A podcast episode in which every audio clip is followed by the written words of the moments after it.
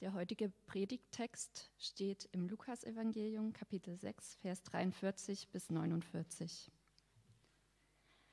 Ein guter Baum trägt keine schlechten Früchte und ebenso wenig trägt ein schlechter Baum gute Früchte. Jeden Baum erkennt man an seinen Früchten. Von Dornbüschen pflückt man keine Feigen und von Gestrüpp erntet man keine Trauben. Ein guter Mensch bringt Gutes hervor, weil sein Herz mit Guten erfüllt ist. Ein böser Mensch dagegen bringt Böses hervor, weil sein Herz mit Bösen erfüllt ist.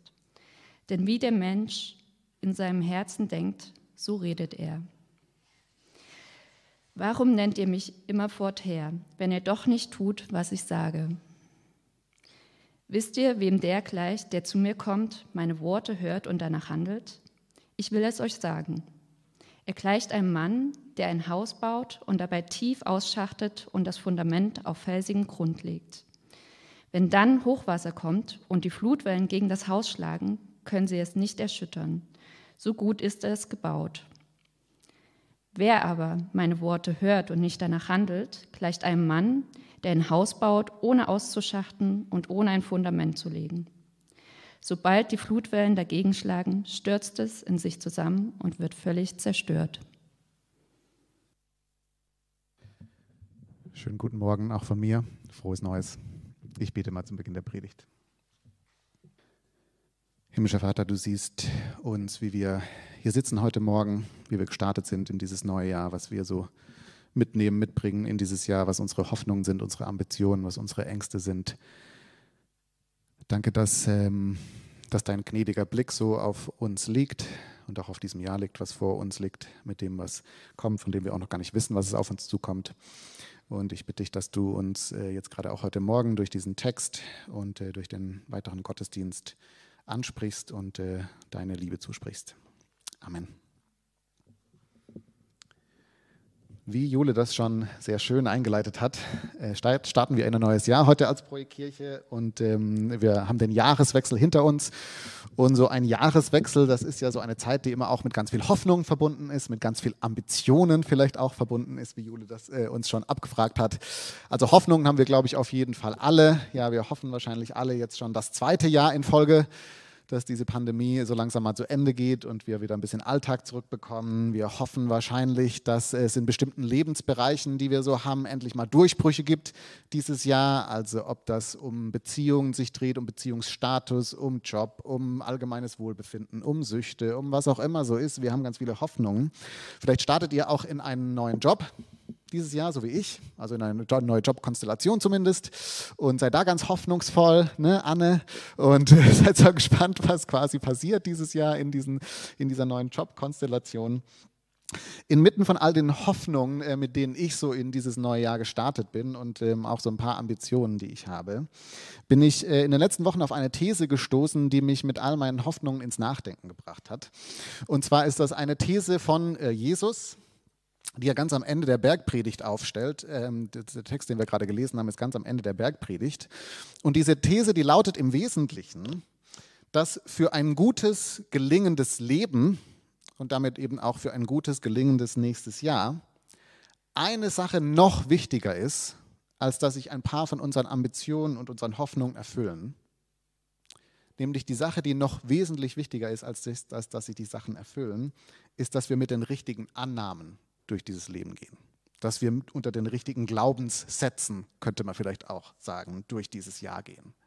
Anders gesagt, was wir glauben, was wir wirklich glauben, also unter welchen Annahmen wir so dieses neue Jahr gestalten werden, das ist wesentlich wichtiger für ein gelingendes Jahr, als dass sich so ein paar von unseren Umständen verbessern oder wir vielleicht auch ein paar von unseren Ambitionen umgesetzt kriegen. Das ist die These. Äh, es ist eine sehr spannende These, wie ich finde. Und ich möchte gerne einfach heute Morgen mit euch nachgehen unter zwei Überschriften. Zunächst mal einfach die Annahmen, die unser Leben prägen. Und dann die neue Perspektive, eine neue Perspektive für 2022. Die Annahmen, die unser Leben prägen und dann eine neue Perspektive für 2022. Zunächst mal die Annahmen. Und dazu können wir jetzt einfach mal einsteigen und uns diesen Text mal kurz so ein bisschen genauer anschauen, die, die Aussage, die Jesus hier macht. Und das ist eigentlich auch nicht besonders schwer, ja, das ist eigentlich ja relativ schnell erfasst, was er hier sagt. Das sind eigentlich zwei Vergleiche einfach, die er macht. Und diese zwei Vergleiche in meinen Augen sagen die im Wesentlichen das Gleiche aus. Das ist die gleiche Aussage, nur mit zwei verschiedenen Fokussen. Also wir haben so den ersten Vergleich, den er macht, den ersten Teil des Textes, dass er sagt, Bäume produzieren das, was in ihnen steckt. Ja, also ein guter Baum, ein gesunder Baum produziert gute, gesunde Früchte und ein schlechter Baum, ein fauler Baum produziert schlechte oder faule Früchte. Und falls wir das nicht verstanden haben, was er damit sagen will, kommt die Erklärung dann auch gleich hinterher. In Vers 45 sagt er, naja, das ist einfach ein Bild dafür, dass ein Mensch Gutes hervorbringt, wenn Gutes in ihm steckt, in seinem Herzen steckt, und ein Mensch Schlechtes hervorbringt, wenn Schlechtes in seinem Herzen steckt. Jetzt muss man dazu, glaube ich, ein bisschen wissen, dass im hebräischen Sprachgebrauch das Wort Herz jetzt nicht unbedingt die Gefühle beschreibt, so wie wir halt, wenn wir über Herz reden, meinen wir unsere Gefühle, sondern im hebräischen Sprachgebrauch ist das Herz eher so der Ort von den tiefsten Überzeugungen. Ja, also das, was man so wirklich glaubt sozusagen, was sich so ganz innen bei uns eingenistet hat. Überzeugungen über uns selbst, Überzeugungen über Gott, Überzeugungen über das Leben, Überzeugungen darüber, was wir wirklich brauchen, um glücklich zu sein, Überzeugungen darüber, wer wir so sind, was uns ausmacht, was uns Wert gibt, was uns Identität gibt. Heute würden wir vielleicht mit so einem psychologischeren Begriff sagen, das sind so Glaubenssätze, ja, also so Überzeugungen, die wir mit uns tragen und die so unser Handeln, unser Denken prägen und wonach wir unsere Entscheidungen treffen. Das, was sich da eingenistet hat, sagt Jesus, das wird unsere Frucht bestimmen.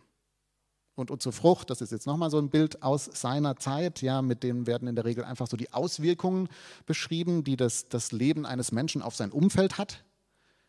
Das heißt, Frucht ist so die Frage danach, was bewirkt dein Leben eigentlich? Ja, was, was hinterlässt du am Ende mit deinem Leben? Ist es für Menschen in deinem Orbit sozusagen auf Dauer besser, dass sie in deinem Orbit sind, oder ist es schlechter für sie, dass sie in deinem Orbit sind? Haben deinen Partner, deine Freundin, deine Kollegen, deine Nachbarschaft, haben die es gut, weil sie ein Stück mit dir Leben teilen? Oder ist das irgendwie auch schmerzhaft? Ist das gefährlich für die, dass sie Leben mit dir teilen?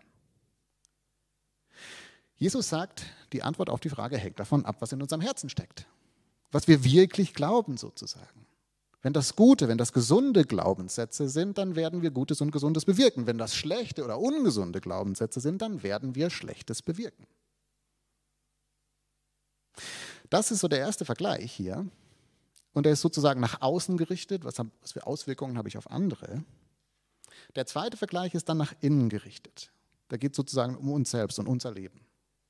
Denn Jesus sagt da jetzt, naja, je nachdem, ob ihr diese Worte hört, also meine Worte hört und danach lebt oder nicht, also sie übernehmt als eure Überzeugung oder nicht, wird das Haus, was ihr so baut mit eurem Leben, wird das stabil sein? Ja, und wenn Krisen kommen, und sie werden kommen, dann wird euer Haus standhalten sozusagen, dann kommt ihr da durch. Oder aber, wenn ihr es eben nicht tut und die Überzeugung nicht übernehmt, dann wird, wird äh, euer Haus den Krisen nicht standhalten. Ja, anders gesagt, je nachdem, was ihr so glaubt und wie es entsprechend ihr lebt, wird euch das auf Dauer stärken. Oder es wird eben, wenn die Krise kommt, dazu beitragen, dass alles bei euch zusammenfällt. Das ist meinem, meiner Verständnis nach hier die Aussage. Natürlich sehr krasse Aussage, ja, sehr starke Aussage. Er sagt, was so die tiefsten Annahmen in unserem Herzen sind, unsere Glaubenssätze, das wirkt sich auf Dauer ganz massiv in unserem Leben aus. Wenn das gute Glaubenssätze sind, werden wir Gutes bewirken und auch Gute durch die verschiedenen Seiten kommen. Wenn das schlechte Glaubenssätze sind, dann bringen die Schaden uns selbst und auch anderen. Und das bringt uns natürlich so direkt zu der Frage, was sind denn so unsere tiefsten Überzeugungen? Ja, also was sind denn so die Glaubenssätze, aus denen wir leben? Und falls ihr jetzt vielleicht schon so ein bisschen äh, angefangen habt, während ich rede, darüber nachzudenken, ja, was ihr so glaubt, was eure Glaubenssätze sind, vielleicht, dass jeder Mensch Würde hat und man alle mit Respekt behandeln sollte oder dass Gott es, dass Gott gibt oder nicht gibt, dass er euch liebt, dass er euch nicht liebt, Vielleicht, dass jeder Mensch machen sollte, was er will, solange keinem schadet, ist das super. Wenn wir alle so leben würden, würden wir gut zusammenleben. Oder es geht im Leben darum, glücklich zu sein. Was immer so euch in den Kopf kommt, Lass mich euch mal kurz unterbrechen an der Stelle. Ja, weil der Gedankengang, den Jesus hier äh, macht, der ist hier an der Stelle noch nicht ganz zu Ende. Sondern die eigentliche Pointe des ganzen Textes in, meinem, in meinen Augen, wo so der Kernsatz des Ganzen ist dann eigentlich Vers 46. In Vers 46 sagt Jesus dann, warum nennt ihr mich Herr, Herr, wenn ihr nicht tut, was ich euch sage? Und das klingt im ersten Moment ein bisschen schroff. Das ist es auch. Aber im Wesentlichen hält Jesus hier jetzt seinen Zuhörerinnen und Zuhörern und damit ein Stück weit auch uns den Spiegel vor. Weil er quasi sagt, schaut mal Leute, ihr sagt, dass ihr glaubt, dass ich Herr Herr bin, also dass ich ganz Wichtiges zu sagen habe, dass ich die guten und weisen Einsichten bringe sozusagen. Aber wenn man dann anschaut, was ihr lebt, dann tut ihr was ganz anderes als das, was ich sage. Offensichtlich ist das, was ihr sagt, was ihr glaubt, nicht das, was ihr glaubt. ja, oder anders gesagt, so der eigentliche äh, Punkt des ganzen Abschnitts ist dann, dass Jesus die Aussage umdreht. Er sagt, ja, Überzeugungen prägen unser Handeln, aber vor allem bedeutet das, dass man an unserem Handeln effektiv sieht, was wir wirklich glauben. Wir glauben oft nicht das, was wir sagen, was wir glauben oder was wir denken, was wir glauben, sondern an unserem Handeln sieht man dann, was wir wirklich glauben, sozusagen. Und das ist oft nochmal was anderes als das, was wir dachten, was wir glauben. Also um das an einem ganz plakativen Beispiel äh, deutlich zu machen, dass ähm, so in unserer Zeit vielleicht sehr, sehr präsent ist, ja, wenn man im Moment die allermeisten Menschen in Deutschland fragen würde, ob Demokratie das was ist, was sie, woran sie glauben. Die allermeisten Menschen würden sagen, Demokratie ist absolut wichtig, Meinungsfreiheit ist wichtig. Es ist wichtig, dass wir einander zuhören, dass wir voneinander lernen. Niemand hat so die ganze Wahrheit, wir müssen uns unterhalten. In der Realität, wenn wir uns so die letzten Monate und Jahre anschauen, wie der politische und sonstige Diskurs stattfindet, lebt eigentlich kein Mensch danach. Ja, also wir hören, wir sind alle längst in unserer Bubble angekommen. Wir sind alle längst überzeugt, dass diese Gruppe oder jene Gruppe einfach mal hart gesagt mal ausgeblendet gehört, weggesperrt gehört. Ja, also ein bisschen totalitäres Dings steckt in uns allen drin sozusagen. Oder um das vielleicht nochmal an anderen Beispiel festzumachen, der absolute Klassiker ist, äh, wenn man mich fragen würde, ob ich an Gott glaube, würde ich sagen, natürlich. Ja, also ich, das tue ich tatsächlich, würde ich sagen. Und ich würde sagen, ich glaube, dass Gott mich liebt und ich glaube, dass er für mich sorgt und mich sieht und so weiter. Aber da muss auch nur das kleinste Problem in meinem Leben auftauchen. Ja, irgendein Konflikt oder finanziell wird es eng oder was auch immer. Und was mache ich? Ich werde extrem hektisch. Ja, und ich versuche verzweifelt, diese Probleme zu lösen. Und wo kriege ich jetzt noch Geld her? Oder wie lässt sich das jetzt lösen? Und ich mache quasi alles, nur nicht daraus zu leben, sozusagen, dass ich glaube, dass Gott mich irgendwie sieht, dass er für mich sorgt, dass er die Lage im Griff hat, dass ich mich auch ein Stück entspannen kann. In dem Moment, wo ich aktiv werde, handle, sieht man, was ich wirklich glaube und das ist dann doch oft genug die Überzeugung, dass es dann doch auf mich ankommt, dass alles auf meinen Schultern liegt, dass ich das Sache irgendwie lösen muss.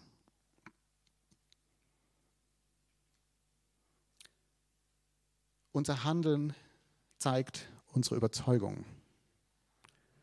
Und an der Stelle wird es jetzt interessant.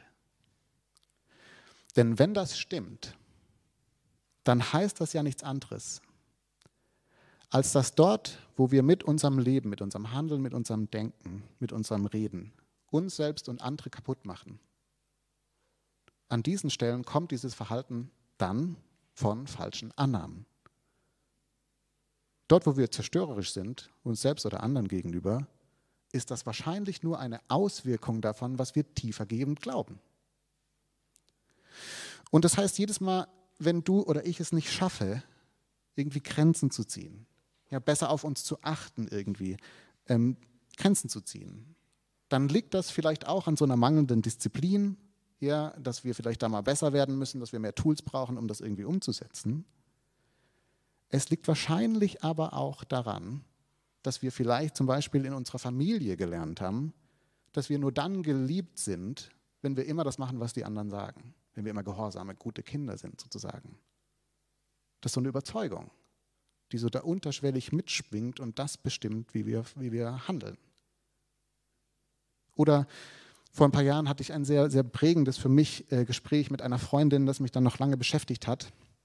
Und sie hat mir in diesem Gespräch erzählt, dass sie jetzt seit, seit Jahren immer wieder in Beziehungen an dieselbe Grenze stößt, sozusagen. Ja, sie hat so einfach unfassbares Problem damit, sie ihre eigenen Schwächen mit dem Partner zu teilen. sie kriegt es irgendwie nicht hin, den so mittragen zu lassen, sozusagen. Ja, trotz dass das ein guter Partner ist, ein liebevoller Partner ist, macht sie alles mit sich selber aus, ist immer stark irgendwie, was natürlich so eine Intimität auch irgendwie unmöglich macht. Und sie hat mir dann so erzählt, sie ist jahrelang damit immer wieder gegen die Wand gelaufen, bis sie irgendwann gemerkt hat, dieses Verhalten, das kommt von einer unterliegenden Annahme über das Leben. Und zwar die Annahme, dass Beziehungen wahrscheinlich sowieso nicht halten. Sie ist Scheidungskind, das hat sie gesehen, das hat sie mitbekommen. Und sie ist einfach letztendlich mit der Annahme durchs Leben gelaufen, dass sie wie ihre Mutter irgendwann einfach alleine enden wird. Und deshalb, warum das Risiko wagen? Warum sich öffnen? Warum jemand da tragen lassen, mittragen lassen? Und sie hat mir das dann so erzählt, dass sie sich irgendwann damit auseinandersetzen musste. Will ich das überhaupt? Will ich aufgrund dieser Annahme durch mein Leben gehen? Will ich die Geschichte meiner Eltern wiederholen? Und als sie sozusagen da angefangen hat, mit neuen Überzeugungen zu leben, konnte sich auch mancher Knoten in ihrem Verhalten ändern.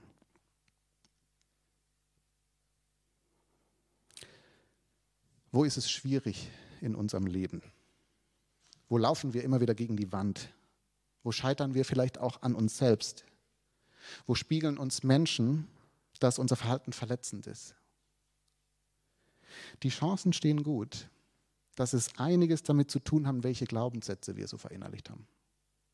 Was wir so von der Kindheit mitbekommen haben, was wir uns an Erfahrungen angeeignet haben über die letzten Jahre, was wir von unserer Kultur übernommen haben, was wir von der Kirche übernommen haben, was aber vielleicht gar nicht gesund ist, was nicht der Realität entspricht und uns deswegen immer wieder scheitern lässt.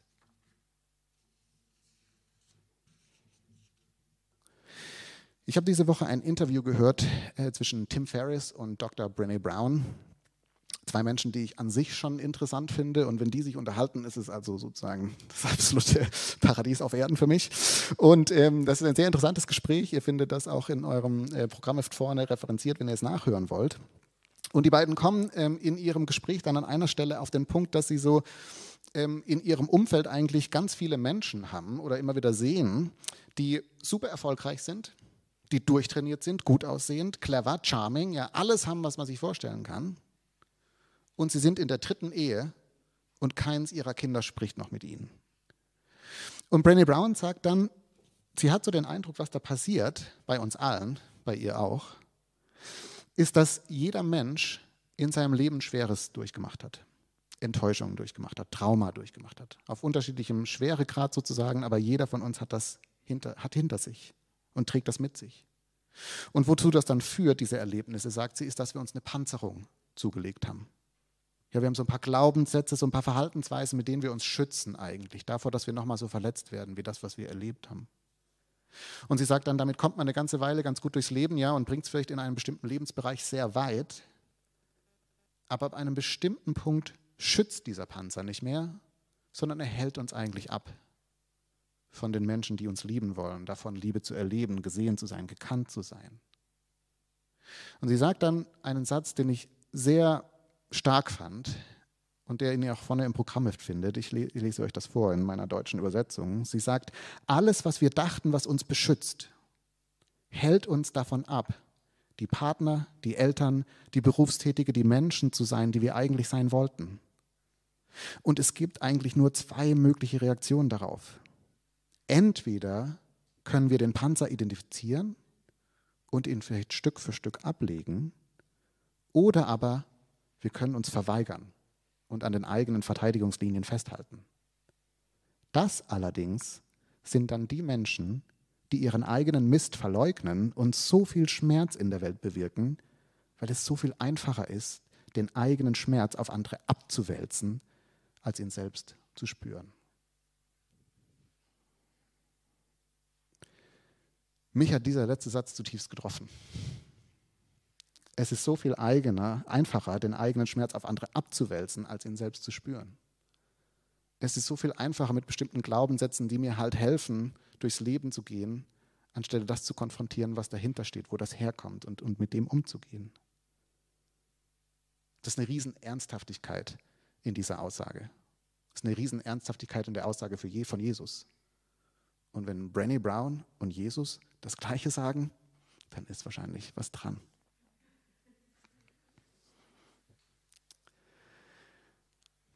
Diese Predigt ist in gewisser Weise nur der Auftakt für eine ganze Serie. Wir werden uns mit einigen von diesen Glaubenssätzen, unter denen wir agieren und welche mit denen Jesus sie gerne ersetzen möchte, anschauen. Für den Rest der Predigt und in meinem zweiten kurzen Punkt möchte ich gerne nochmal auf dieser Metaebene bleiben. Denn die große Frage, die man sich an der Stelle stellt, wenn man älter als 25 ist, ist die Frage, ist ja toll, ja, dass, äh, dass man das so intellektuell total schön durchdenken kann. Hier sind meine Glaubenssätze und die muss ich durch andere Glaubenssätze ersetzen und so weiter. Aber das ist ja Quatsch. Ja, also Glaubenssätze lassen sich nicht einfach so ersetzen. Einfach mal nehme ich jetzt mal die Aussage von Jesus und dann wird alles gut. Glaubenssätze sind zutiefst in uns drin. Teilweise sind sie uns nicht bewusst und selbst wenn sie uns bewusst sind, kommen wir doch eigentlich nicht an sie ran. Es ist fast unmöglich, diese Sachen zu ändern. Ja, so tief stecken sie in uns drin. Das heißt, wo ist denn jetzt bitte die Hoffnung? Und die Hoffnung ist, glaube ich, ganz einfach darin, dass es Gottes Kernanliegen zu sein scheint, bei uns für Heilung zu sorgen. Und er deswegen anscheinend genau versucht, immer wieder an unsere Glaubenssätze ranzukommen und uns dort gesund werden zu lassen. Das glaube ich, weil die Bibel voll ist von genau solchen Geschichten. Wenn ihr dieses Jahr ähm, euch mit Bibeltexten beschäftigt und äh, biblische Figuren nachgeht, lest es mal unter diesem Aspekt. Es ist unfassbar, wie sehr Gott ein Leben lang an Menschen dran ist, bis sie endlich mal sehen, ah, das ist das, was ich wirklich glaube und Gott möchte da eine viel heilsamere Überzeugung einpflanzen. Ja, er macht das oft ein Leben lang mit Menschen. Also zum Beispiel Petrus.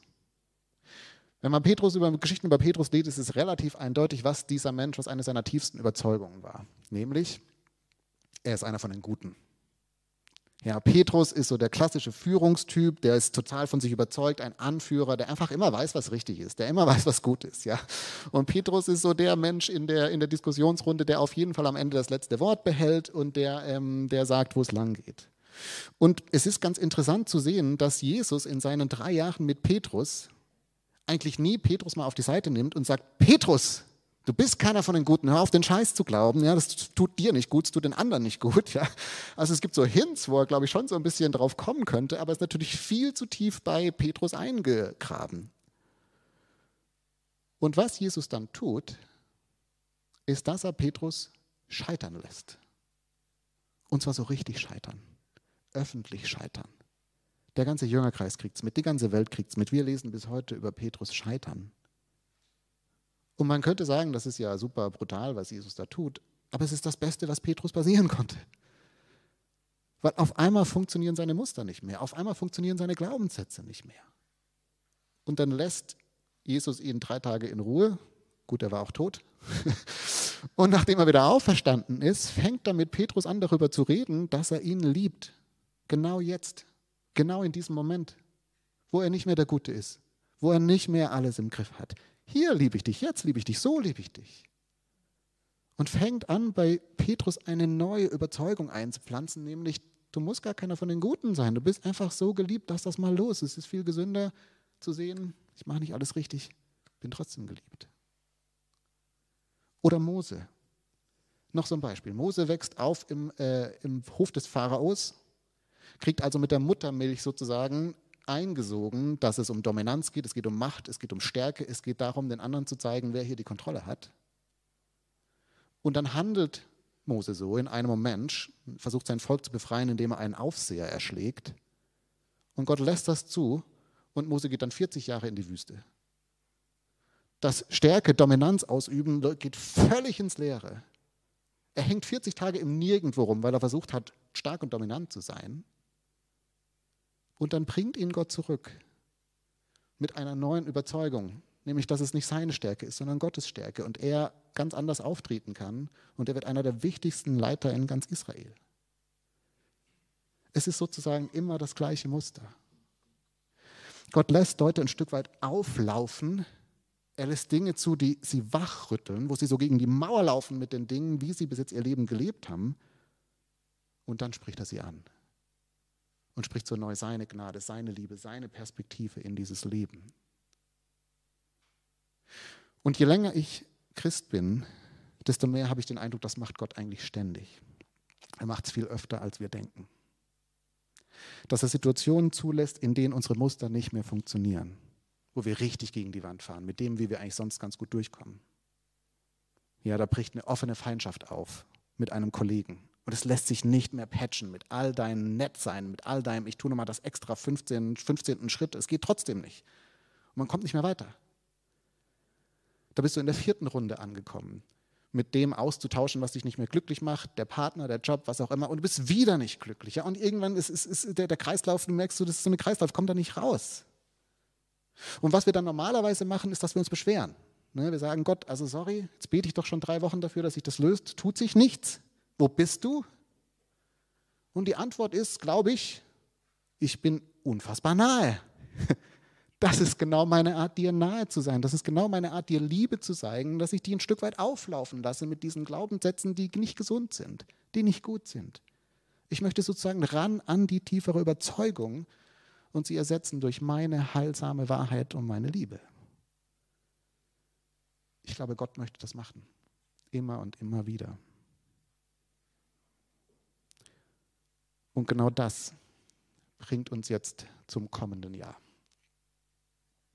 Ich habe Ende letzten Jahres einen Podcast gehört, ich höre anscheinend einige Podcaste, mich ins, der mich ins Nachdenken gebracht hat. Dieser Podcast heißt Rebuilders und ist so eine Mischung aus kultureller Analyse, äh, Auseinandersetzung mit Führungsfragen und so ein bisschen Theologie. Und in einer dieser ähm, Folgen beschreibt Mark Sayers, einer der Redner in diesem Podcast, dass in seinen Augen die große Herausforderung 2022 darin bestehen wird, dass wir so dieses Jahr aufwachen zu einer neuen Wirklichkeit, zu einer neuen Realität. Ja, also 2020 dachten wir noch, ähm, Corona geht halt so sechs Monate, dann ist das irgendwie durch. 2021 dachten wir, naja, zu Beginn des Jahres ist ja dann jetzt dann auch bald das Thema durch. Und jetzt 2022 realisieren wir, glaube ich, in seiner, in seiner Perspektive, dass ähm, in gewisser Weise die Welt sich verändert hat. Und er sagt dann, was wir, so, wo, was wir so erleben werden, ist sozusagen, dass das, was wir in den letzten 20 bis 50 Jahren erlebt haben, nämlich so dieses Gefühl von, es wird immer besser, es wird immer toller, wir verstehen uns immer besser, es wird ganz toll alles. Ja, und das Leben ist schön und angenehm und bequem, dass das sich dieses Jahr als Illusion erweisen wird und wir sozusagen als Menschheit wieder ganz neu an der Realität ankommen, die eigentlich schon alle Menschen immer wussten, nämlich dass diese Welt ein chaotischer Ort ist, dass sie ein schwieriger Ort ist, dass sie ein konfliktreicher Ort ist, dass es unheimlich schwer ist, dieses Leben zu navigieren. Und dann sagt er, quasi all die Verhaltensweisen und Glaubenssätze, die wir uns antrainiert haben in den letzten Jahren, werden dieses Jahr nicht mehr funktionieren. Worin natürlich eine Riesenchance besteht, sie zu realisieren, aufzulaufen und in gewisser Weise Gottes Glaubenssätze, Gottes Perspektiven ein Stück weit da reinzusetzen.